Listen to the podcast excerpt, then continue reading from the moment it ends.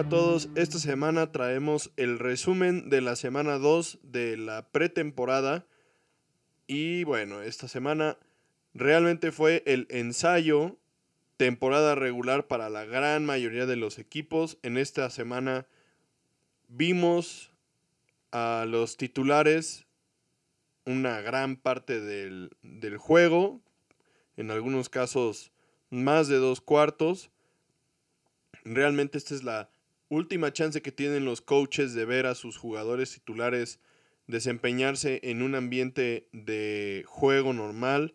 Es francamente el último ensayo antes de que empiece la temporada regular, ya que la próxima semana, la semana 3 de la pretemporada, pues simplemente se usa para evaluar a los jugadores que están cerca de, del corte para tomar las últimas decisiones respecto al roster final de 53 jugadores para el equipo. Entonces, esta será la última semana que veremos a los titulares antes de que inicie la semana 1 de la, de la temporada regular, el 9 de septiembre, con el partido entre los Vaqueros y los Bucaneros de Tampa Bay. Recuérdenlo, no se les olvide. Gran juego para iniciar la temporada.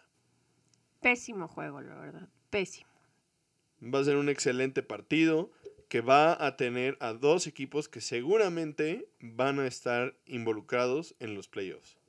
No, la verdad es que como nota aparte, ya habíamos comentado esto fuera del aire, pero deberían de cambiar la selección del juego del principio de temporada mm, para que no fuera el campeón defensor, sino más bien los dos peores de la temporada pasada para que así se pudieran enfrentar las primeras dos selecciones del draft. Eso sería un juego muchísimo más interesante, la verdad. Que en este caso habría sido los Jets y los Jaguars, ¿no? Que son realmente dos equipos que, francamente, y después de dos semanas de pretemporada, pues muchos huecos en su equipo y seguramente sería un juego muy interesante, pero por los motivos equivocados. Bueno, pero no podemos negar que, que el primer juego de temporada fuera entre Trevor Lawrence y Zach Wilson, pues sería muy interesante de ver. Que lo veremos más adelante en la temporada, pero pues también sería un buen season open.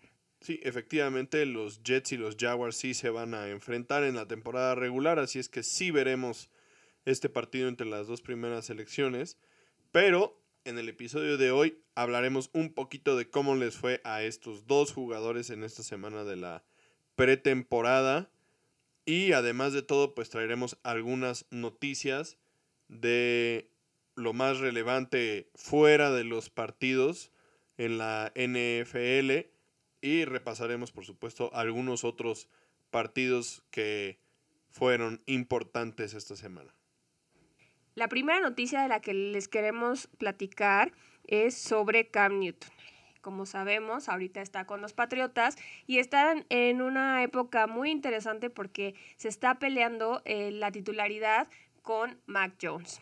Se, se rumora que va a ser él el titular pero lo que pasó esta semana con él lo puede poner en jaque.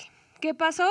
Pues salió de la zona de Nueva Inglaterra para ir a una cita de doctor con permiso de, del equipo, pero por una confusión ahí con las pruebas de COVID, no va a poder entrenar los siguientes cinco días. ¿Y por qué? Porque decidió no vacunarse. Entonces aquí también tenemos un claro ejemplo de lo que va a pasar y las desventajas que van a tener aquellos jugadores que decidan no vacunarse. Entonces, él está en medio de la pelea con Mac Jones. Se había visto muy bien, ya como el Cam Newton al que estábamos acostumbrados, no el Cam Newton del año pasado. Pero Mac Jones también se está viendo muy bien y de esto hablaremos un poco más adelante, pero pues esto podría perjudicarlo porque podría no estar al 100 para el último juego de la pretemporada. Que también sería interesante ver realmente si Cam Newton iba a jugar ese partido de pretemporada. Muy posiblemente no. Pero al final de cuentas, como va a perder cinco días de entrenamiento, pues al final de cuentas sí es un tiempo considerable, pensando que estás en medio de un todavía una lucha por definir quién va a ser el, el coreback titular. Y bueno, al final de cuentas, como, como dices, esta es la primera eh, ocasión en la que estar o no estar vacunado influye directamente en, en, lo que puede ser el resultado de para una semana. También, por ejemplo, hay, hay un coach en los vaqueros, de hecho, el, el, coordinador defensivo que también tuvo que aislarse por temas de COVID, a pesar de que los coaches sí están vacunados al 100% en todos los equipos. Y junto con él hay tres jugadores también de los vaqueros que están en, pues como en reserva. Aún no se ha definido si están positivos o no, si están aislados, si están dentro del protocolo o no. Pero son tres jugadores que están en una situación de veremos y jugadores que no sabemos tampoco si están o no están vacunados. Entonces empieza a volverse tema, como ya lo veníamos esperando, esto de que si los jugadores están o no están vacunados y cuánto tiempo pueden o no perder dependiendo de ese estatus, ¿no? La siguiente noticia también es sobre un coreback. Ya habíamos mencionado en algún momento qué estaba pasando con él. Carson Wentz con los Colts. Finalmente, hoy, lunes 23 de agosto, está de vuelta en el campo de entrenamiento después de sufrir una lesión del pie por la que tuvo que ser operado durante la primera semana de entrenamiento. Entonces, esta es la primera vez en agosto que puede presentarse a los entrenamientos. Él se mantiene optimista de poder jugar en el primer juego de temporada de los Colts el 12 de septiembre. Le habían dado un periodo de recuperación de entre 5 y 12 semanas y ahorita lleva 3 semanas, lo que indicaría que está justo a tiempo para la primera semana. No, y que además está recuperándose mucho más rápido de lo proyectado.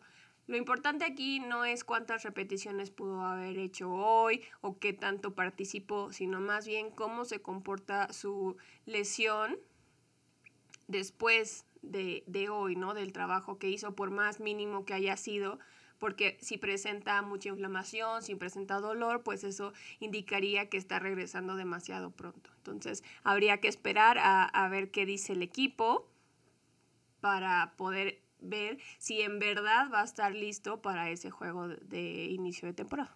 Recordemos también que de la mismita lesión que Carson Wentz tuvo, también operaron a Quinton Nelson, su mejor liniero ofensivo, y también una pieza clave para la suerte de los Colts de Indianapolis.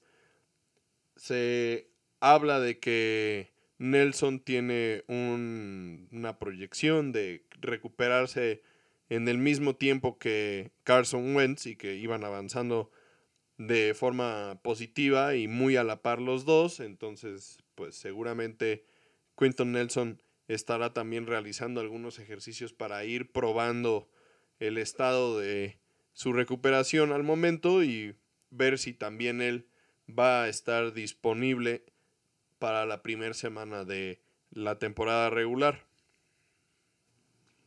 Y bueno, ya para entrar de lleno al análisis de los juegos de la semana 2, vamos a empezar con el juego del jueves por la noche entre los Patriotas y las Águilas de Filadelfia. Ya habíamos hecho una pequeña mención sobre lo que habíamos visto ahora que estábamos mencionando la situación de Cam Newton. Pero la verdad es que por más que sea pretemporada, nunca está bien que alguien quede 35-0. Sí, la verdad es que una verdadera paliza la que le propinaron los Patriotas de Nueva Inglaterra a las Águilas de Filadelfia en esta ocasión hay algunas situaciones particulares de este partido, obviamente entendiendo que es un juego de pretemporada y que ninguno de los dos equipos sale a jugar con sus esquemas reales de, de juego, tanto a la ofensiva como a la defensiva, y que además por el lado de las Águilas de Filadelfia, Jalen Hurts no se presentó a jugar por un problema estomacal por De el hecho, cual sí se presentó, estuvo ahí, estuvo intentando calentar porque su idea era ver qué tan mal se sentía y si podía jugar y pues no lo logró, terminó en el hospital. Mm, Se supone que no tiene nada que ver con el COVID, pero pues sí están monitoreando y sí van a tener que dar un update de su condición pronto, pero pues sí les hizo falta el día jueves. bastante falta, la verdad, porque las Águilas no pudieron generar nada a la ofensiva, considerando también que pues el coreback de segundo equipo en este caso es Joe Flacco, un veterano que pues, ha sido MVP de un Super Bowl, realmente un, un jugador muy experimentado que ha tenido mucho éxito en la liga y el hecho de que este gran talento como es Joe Flacco no haya podido generar ni un punto no habla muy bien de las Águilas de Filadelfia y por otro lado a la defensiva pues tampoco es un gran augurio que te metan 35 puntos, ¿no? Digo, obviamente es una situación muy complicada porque sabemos del potencial que tiene Mac Jones en, en los Patriotas y es casi como si tuvieran un segundo coreback titular que va a jugar contra tu segundo y tu tercer equipo, entonces pues es difícil pensar que no te va a hacer puntos, pero honestamente que les hayan anotado 35 y que ellos no hayan anotado ni uno, sí llama la atención, considerando que los Patriotas tampoco fueron un equipo muy dominante la temporada pasada. Otra de las cosas relevantes de este juego es que por primera vez vimos a Devonta Smith en el campo, quien no había podido participar en el juego anterior debido a una lesión.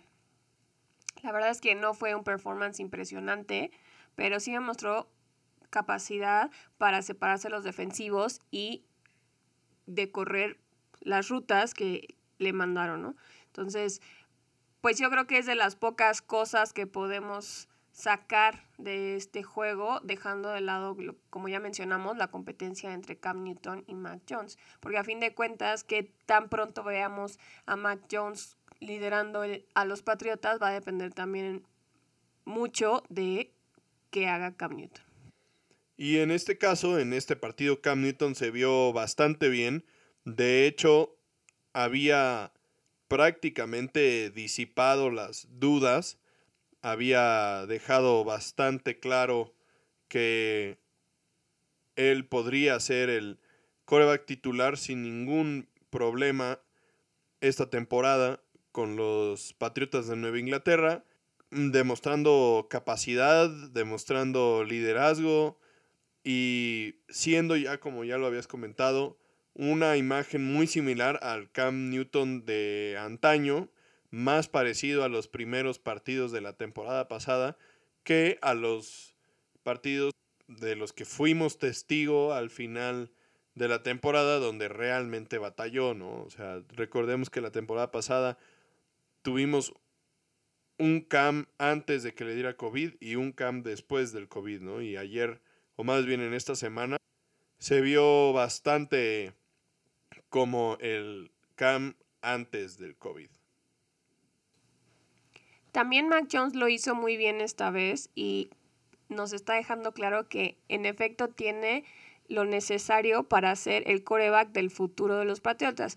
Y la verdad es que pues ya no quedan muchas dudas porque cuando lo vemos jugar nos recuerda mucho a Tom Brady, ¿no? Es un coreback grande, un coreback que no está enfocado en ser ágil, en correr, es más bien un coreback que tiene que tomar decisiones inteligentes, que tiene que ubicar bien a sus armas, sus corredores, sus receptores y la verdad es que lo está haciendo muy bien.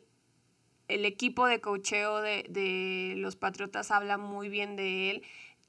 Dicen que está como muy adelantado para un rookie que está entendiendo perfectamente lo que tiene que hacer, que tiene el playbook completamente entendido y memorizado y entonces esto también le da una ventaja en esta competencia a la que no nos hemos estado refiriendo.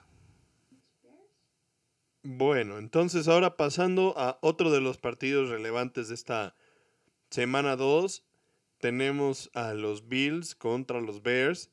Y curiosamente, el coreback titular en este partido para los Bills de Buffalo fue ni más ni menos que Mitchell Trubisky, quien fuera el coreback titular de los Osos de Chicago las últimas temporadas. Y que además fue protagonista de varios de los sinsabores que tuvieron los osos en estos últimos años. Y vaya que fue protagonista de uno más, porque la verdad es que la defensiva de los osos no tuvo respuesta en ningún momento para lo que hizo Trubisky en el partido, completando 20 de 28 pases para ni más ni menos que 221 yardas y un touchdown anotando 34 puntos en solo dos cuartos del partido que jugó. La verdad es que la defensiva de los Osos no se vio nada bien. Evidentemente tampoco jugaron al máximo de su potencial y no todos sus titulares estuvieron presentes, pero sí contaron con la presencia de Khalil Mack, quien la verdad no tuvo oportunidad de pues ni siquiera estar cerca de Mitchell Trubisky como para hacerle un sack. Y pues bueno, en otra de esas de estas estadísticas impresionantes, solamente despejaron una vez en los siete drives que estuvo Trubisky dentro del campo. y anotó en sus primeros cuatro drives y fue la mayor cantidad de yardas que ha conseguido en la pretemporada en lo que lleva en la liga.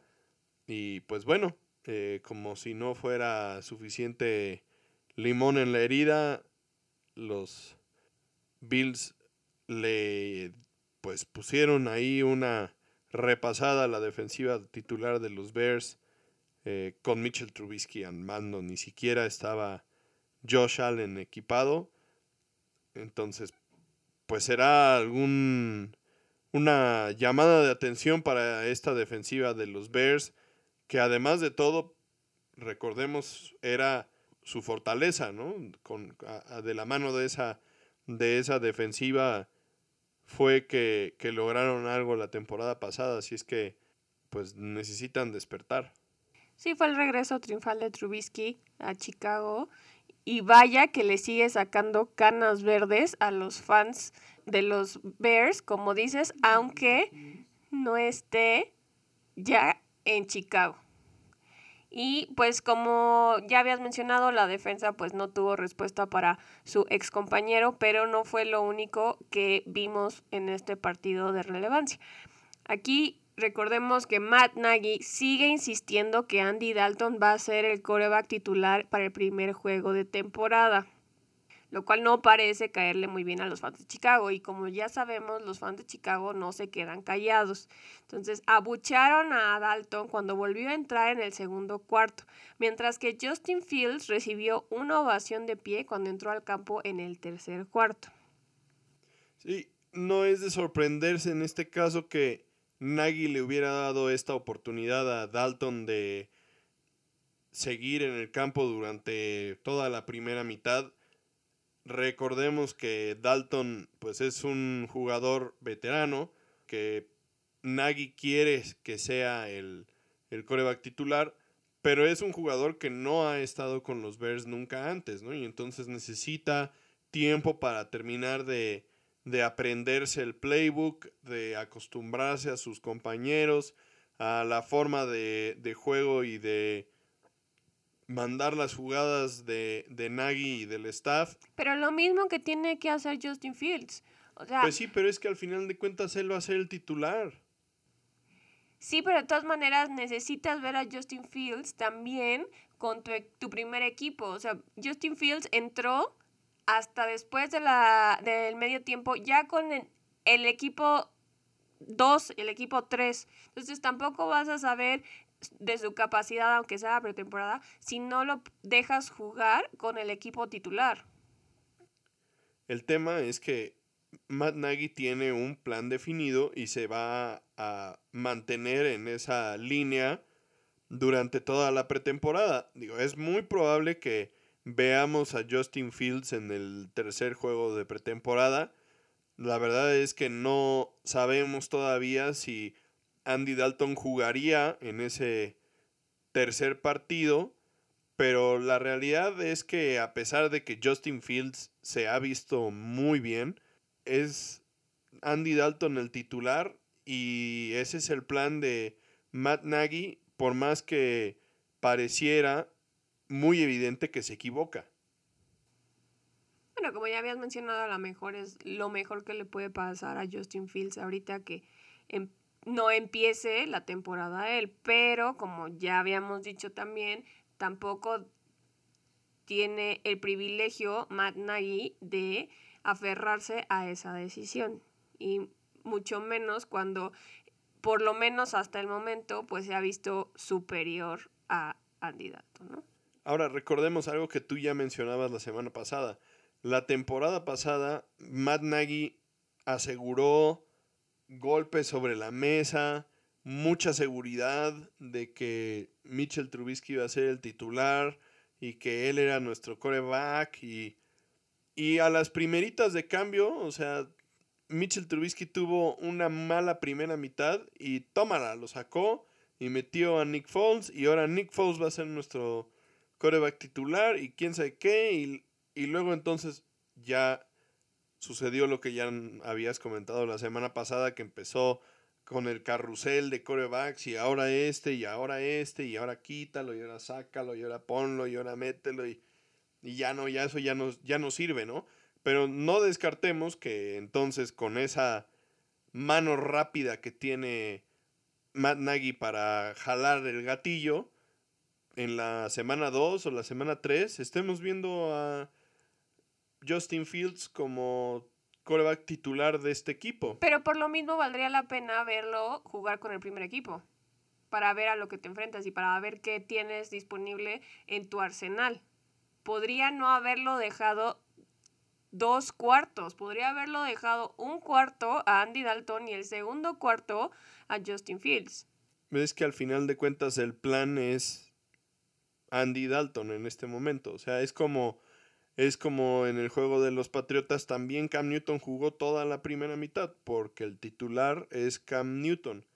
Aunque te encantaría ver a Matt Jones pues al final de cuentas necesitas que tus titulares tengan repeticiones. Pero Cam Newton está haciendo lo suficiente para justificarse que juegue toda una primera mitad. Pero Cam Newton también tiene, por otro lado, de gane, que él ya estuvo en ese sistema el año anterior y entonces tiene un mayor reconocimiento de lo que está pasando a su alrededor. Por otro lado, Dalton apenas llegó ahí y necesita acostumbrarse a lo que le están mandando, a la forma de jugar de, sus compañeros. Y así es la pretemporada.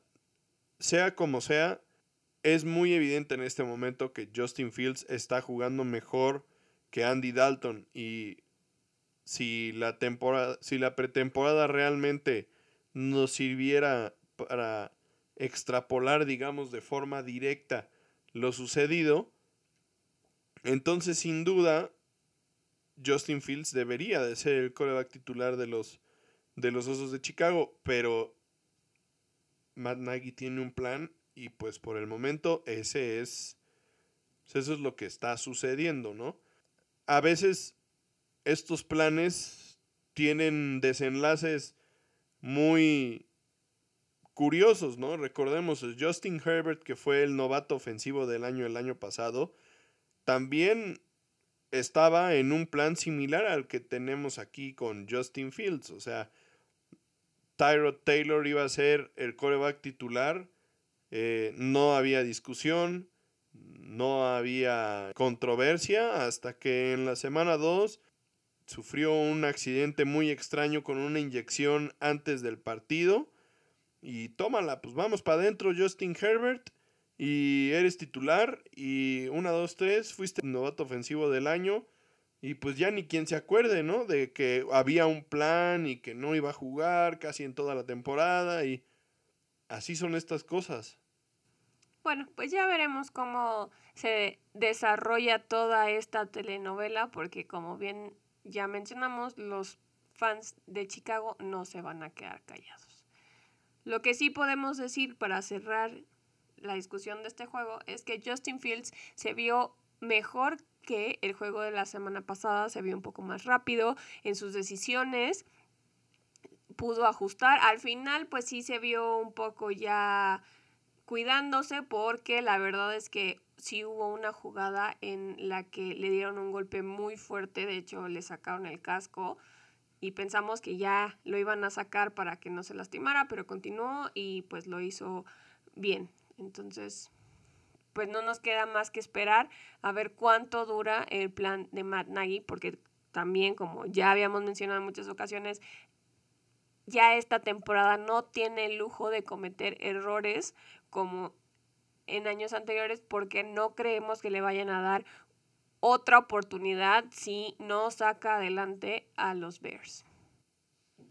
Y para terminar los comentarios sobre Justin Fields al final del partido salió a pues criticar un poquito a los fans de los Osos que abuchearon a Andy Dalton pidiéndoles que fueran respetuosos, que al final de cuentas Andy Dalton también es su compañero de equipo, que salieran a, a apoyar a quien estuviera liderando al equipo en ese momento y que confiaran en la decisión de los coaches porque ellos seguramente tomarían la decisión correcta para el equipo en ese momento.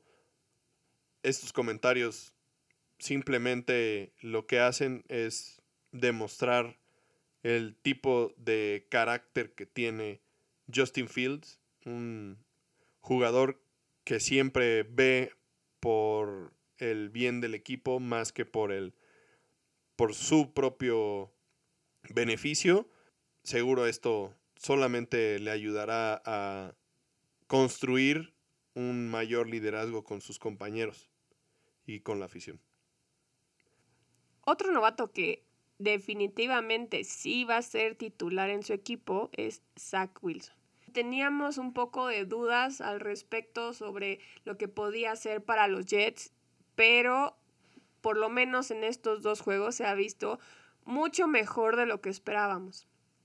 Esta vez llevó a los Jets a la victoria sobre los Packers 23-14.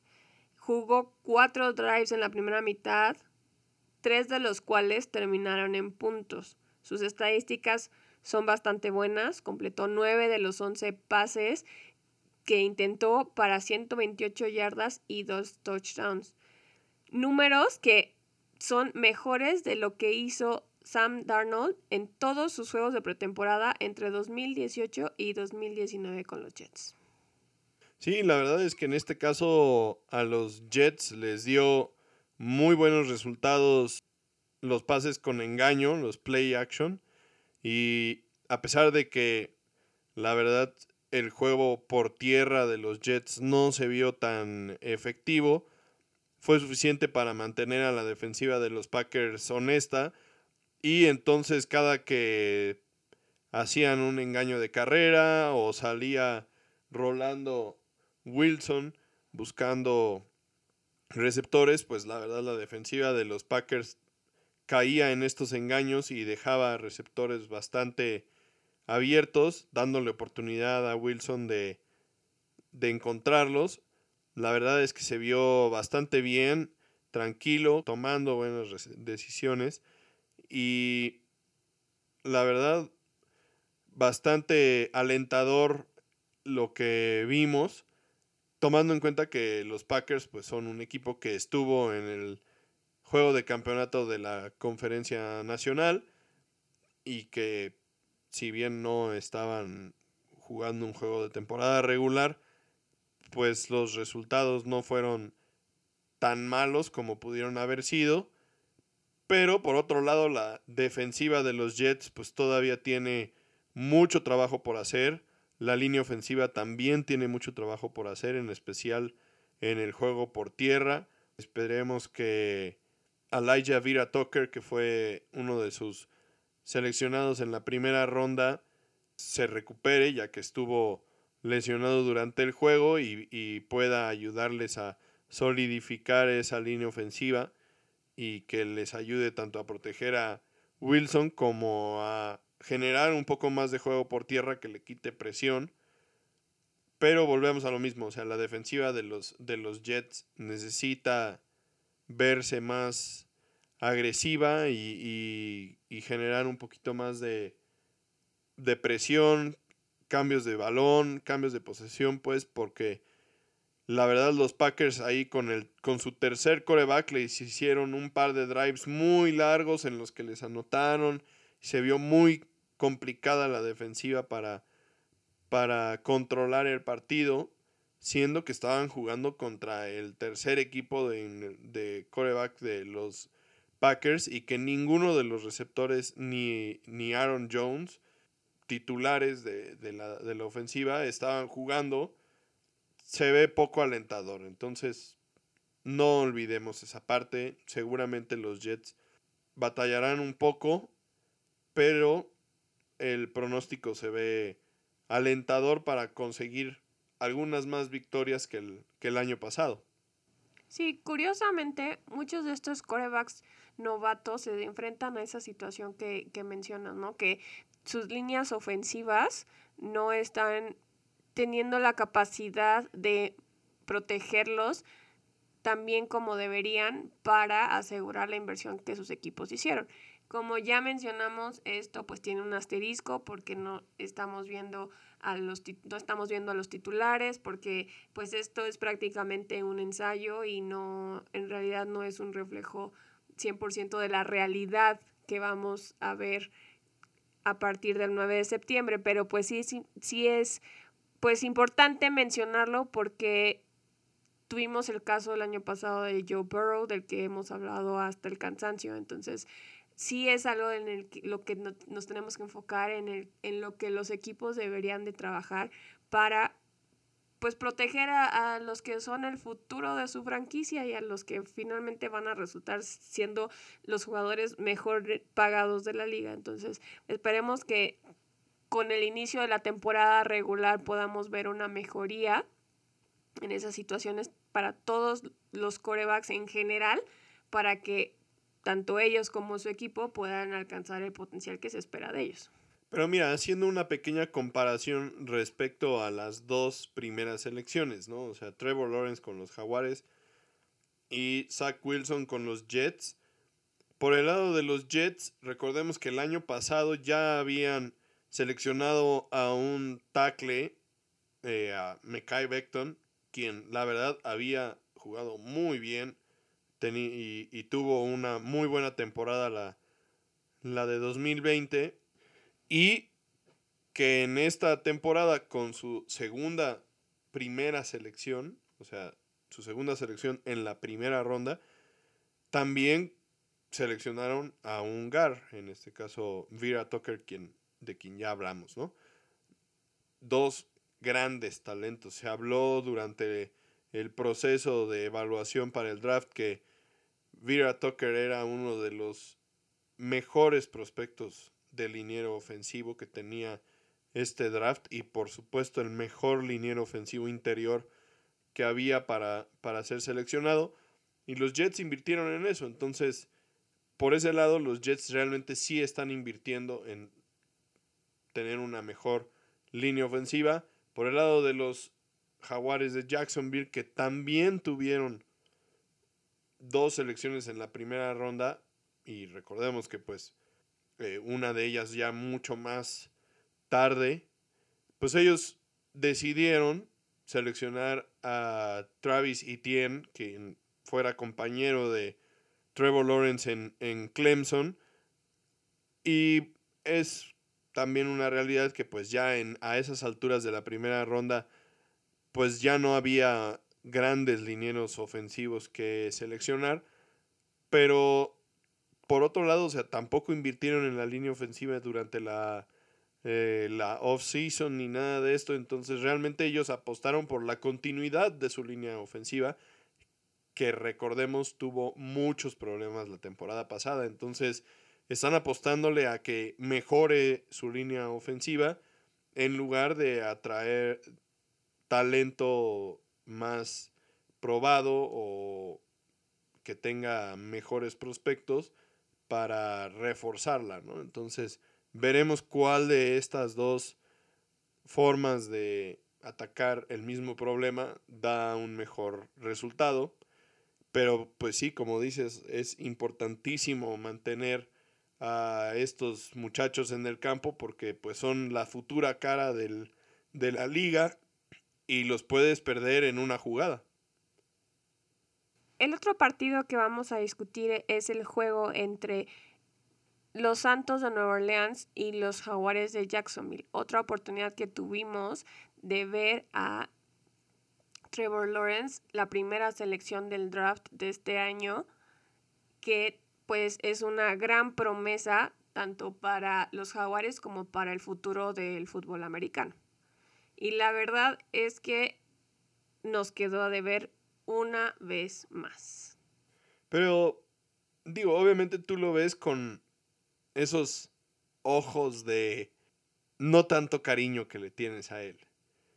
Pero, o sea, realmente la defensiva de los Santos es una de las mejores defensivas de la liga. O sea, el año pasado, hacia el final de la temporada, fueron la defensiva número uno en, en cuanto a scoring defense, que es una estadística de cuántos puntos permite tu defensiva. Ellos fueron la número uno. Eso quiere decir que fue la defensiva que menos puntos permitió por partido hacia el final de la temporada. Y como ya lo comentamos, o sea, los, los Jaguares no son un equipo que tienen una excelente línea ofensiva, entonces enfrentarse siendo Trevor Lawrence a una defensiva con estas características, con un equipo como este, es muy complicado, muy complicado. Y la verdad es que ha hecho un gran esfuerzo por tener un partido decoroso y cometer pocos errores, la verdad. No ha cometido grandes errores, pero es cierto, tampoco ha tenido grandes jugadas. Tardaron mucho en poder conseguir su primer primero y diez en el juego. Algo que pues no, no es lo que quisiéramos ver de, de los jaguares, ¿no? Con un coach tan galardonado y un coreback muy ganador, ¿no? Que ya habíamos dicho que no tiene nada que ver los resultados que han dado en el colegial con lo que podríamos esperar directamente de ellos en la NFL, pero pues sí hubiera pensado, y por lo menos yo, que podríamos haber visto algo más de Trevor Lawrence, ¿no? O sea, a mí me sigue preocupando, como ya dijimos, que no esté acostumbrado a la presión física y a la presión psicológica de un juego como los que va a tener que jugar cada semana en la NFL, ¿no? O sea, no está acostumbrado a estar presionado, no está acostumbrado a tener que pensar tan rápido porque pues tiene, siempre tuvo todo el tiempo del mundo para hacer lo que quisiera con el campo, si lo quería jugar corto, si lo quería jugar largo, si quería buscar a su favorito y no estaba libre, lo esperaba.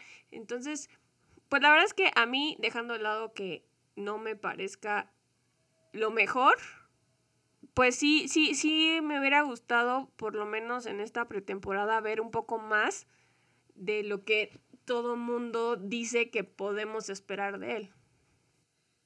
La realidad es que los Jaguares son un equipo que tiene muchísimas carencias y que Trevor Lawrence no va a venir a, a taparlas o a solucionarlas todas. Entonces, veremos durante la temporada regular qué tanto puede cambiar él solo esta situación. Y seguramente va a ser extremadamente frustrante para él y también extremadamente frustrante para Urban Meyer, quien también es un coach que está súper acostumbrado a ganar y pues es una realidad van a perder muchísimos partidos y no me sorprendería tampoco que estuvieran seleccionando dentro de las primeras tres posiciones en el draft de 2022. O sea, es que simplemente esa es la realidad de este equipo. Ya platicamos sobre su línea ofensiva y no hemos hablado de su defensiva, quienes, se recordemos que hace cuatro años este equipo jugó un juego de campeonato de la conferencia americana, estuvieron a unas jugadas de jugar un Super Bowl y de ese equipo solamente queda un jugador en la, en la defensiva, desmantelado completamente el equipo.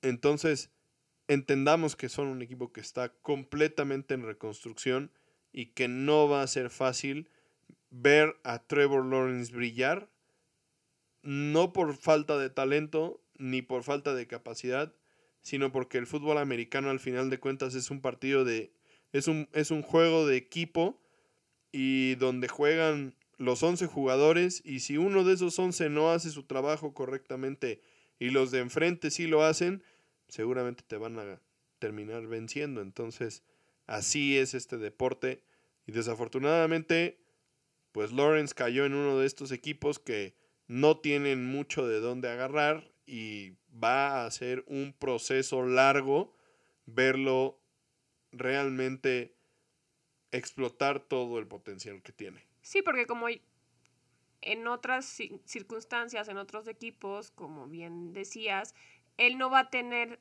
el lujo de sentarse un año para aprender de un coreback veterano que le pueda enseñar el paso a paso y el funcionamiento del equipo como tal, ¿no? O sea, toda la presión va a estar sobre él porque pues su segundo coreback es Garner Minshew, que sí nos pareció que los rescató en algunas ocasiones, pero no tiene, la verdad, el talento suficiente para echarse al hombro a un equipo que está en el fondo de la tabla, ¿no?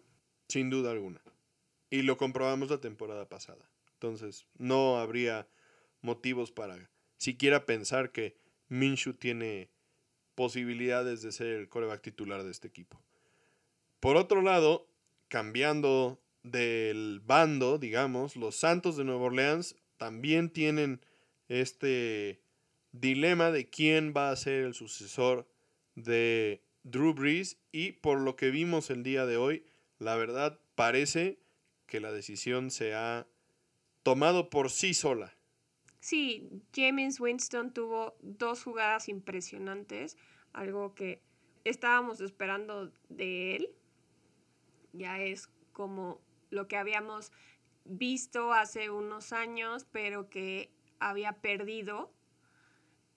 Unos pases larguísimos a una cobertura muy complicada que finalmente terminaron ambos en touchdowns y que le da pues muchas esperanzas a tanto a él para quedarse con, con el trabajo como a Sean Payton y a los Santos de que esta temporada no vaya a ser una temporada perdida por haber perdido a Drew Brees.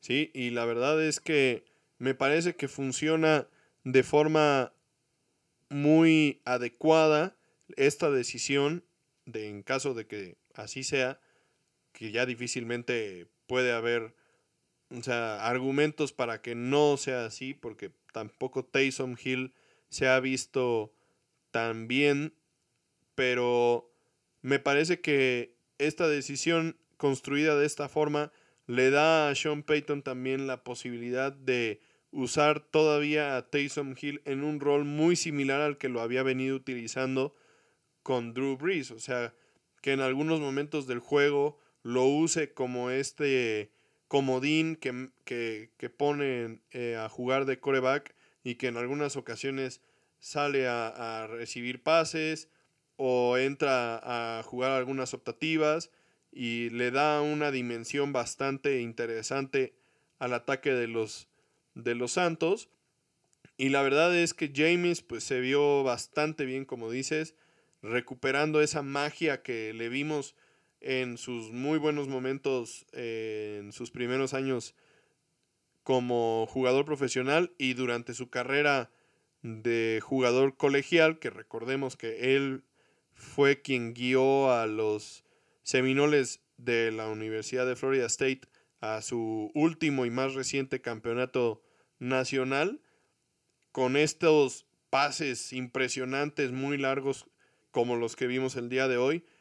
Realmente la clave para que James tenga una excelente temporada y que posiblemente pudiera ser considerado como la solución a largo plazo para los Santos es que disminuya de forma importante las intercepciones.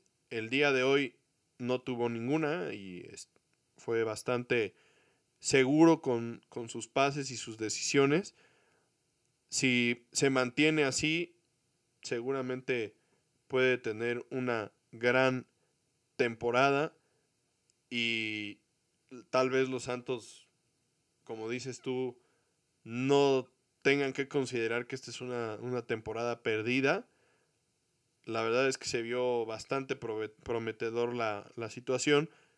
Igualmente considerando que están jugando contra la defensiva de los Jaguares de Jacksonville. Pero la verdad, el, desempeño de Winston el día de hoy fue muy alentador para los aficionados a los Santos. Yo los quiero ver triunfar porque a fin de cuentas los considero mi segundo equipo.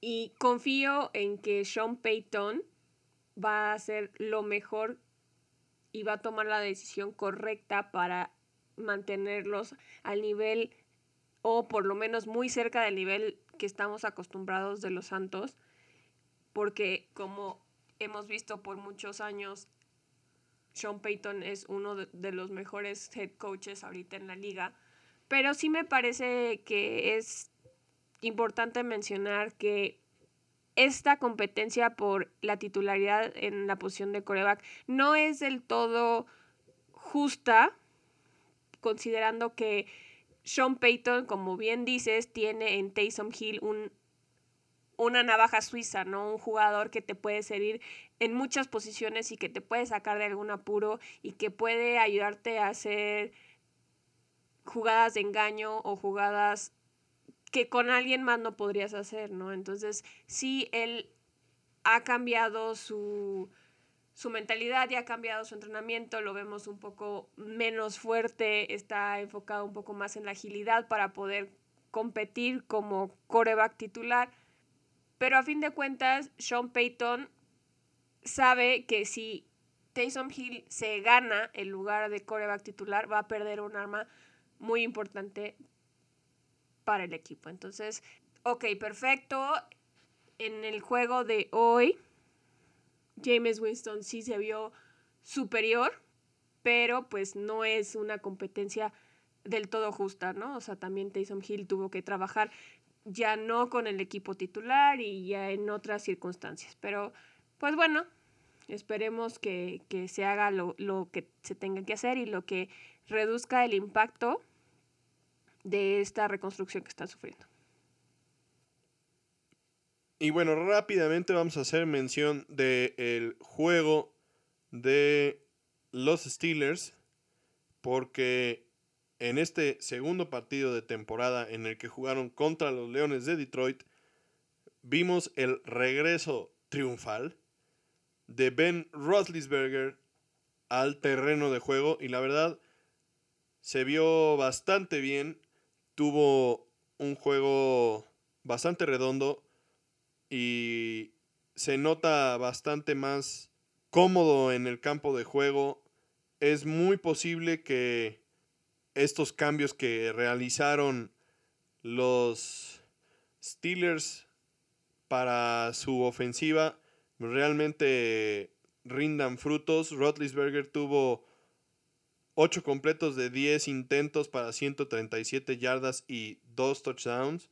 Sin duda fue el coreback de los Steelers que más tuvo o un mejor rendimiento tuvo. Y pues también destacar el, la actuación de Najee Harris. De nueva cuenta, parece que el, que el corredor tendrá un muy buen año y que será una pieza clave para lo que van a ser los Steelers en, en la temporada. También es importante destacar que los dos pases de touchdown que tiró Ben Roethlisberger los completó a Pat Fryermuth, quien es uno de sus alas cerradas. Y esto también es una señal de los cambios que están eh, realizando los Steelers, eh, involucrando un poquito más a la, al ala cerrada y no abriendo tanto el campo como lo hicieron al final de la temporada pasada, donde tenían formaciones de cuatro o de cinco receptores de forma bastante común, a pesar de que tienen varios receptores que, que pueden ser muy importantes durante la temporada, como Deontay Johnson, Julius Smith-Schuster, James Washington y cómo olvidar a Mapletron, ¿no? Quien este juego no, no jugó, pero por, por lesión. Pero pues sí que esperamos que Chase Claypool tenga una temporada bastante impresionante. Entonces, seguramente los, los Steelers usarán algunas formaciones un poquito más cerradas, donde los alas cerradas estén un poco más involucrados y privilegiando un poquito el, juego por tierra para ayudarle a Roethlisberger a que no tenga que estar todo el tiempo pasando y desgastándose ya porque pues como ya lo sabemos ya es una persona de la tercera edad que necesita descanso. Nosotros en lo personal no somos muy fan de los Steelers, pero sabemos que muchos de ustedes que nos escuchan sí lo son. Entonces, es bueno para el fútbol en general ver que Rotlisberger está teniendo un buen inicio de temporada, que se ve mejor o por lo menos un poco mejor de lo que vimos al final de la temporada pasada. Y pues siempre va a ser bueno y algo que celebrar que un coreback pues tan exitoso como lo ha sido él, termine su carrera en una buena nota, ¿no? O sea, no, no, a nadie nos gusta ver una leyenda pues perder su encanto frente a nuestros ojos en una temporada, ¿no? Entonces, si esta va a ser su última temporada, como por lo menos yo sospecho que pueda, podría hacerlo, pues qué mejor que verlo salir en alto, ¿no? O sea, en una buena posición. No quiere decir que lo quiera ver en el Super Bowl y tampoco creo que lo vaya a lograr, pero pues que no, que no se vea tan mal o tan lejos de lo que estábamos acostumbrados de verlo como le pasó a Drew Brees e incluso a Peyton Manning en sus últimas temporadas. Sí, la verdad es que puede ser muy interesante esta división norte de la americana, donde tenemos a, a los Cafés de Cleveland que tuvieron una gran temporada el año pasado, a los Ravens que tienen a Lamar Jackson y que también se esperan grandes cosas de ellos. Y digo, no olvidemos que los Steelers fueron un equipo que tuvo 11 victorias consecutivas para iniciar la temporada y que después al final se desinflaron de forma impresionante, pero que pues sí han demostrado que tienen ese nivel y entonces podríamos estar hablando de nueva cuenta de tres equipos de esta división que pasen a los playoffs y si los Steelers logran mantener a Roethlisberger fresco para la parte final de, de la temporada, pues sí pueden ser un equipo relevante en los playoffs. Y ya para cerrar este episodio, vamos a hacer una mención rápida del juego entre los Falcons y los Dolphins, en el cual Tua, el coreback que, del que hemos estado muy pendientes desde la temporada pasada, finalmente se vio mejor. Y aunque le están pidiendo que alargue un poco más el campo, su receta de pases cortos le dio resultado esta vez, consiguiendo dos touchdowns en sus primeras dos series. La verdad es que se vio muy cómodo usando a Miles Gaskin como su arma principal. Ya su habilidad para lanzar y alargar el campo se pondrá a prueba cuando los wide receivers Will Fuller y Devante Parker estén en el campo, porque pues a fin de cuentas ahorita no los tiene disponibles para pues medir sus capacidades en este sentido.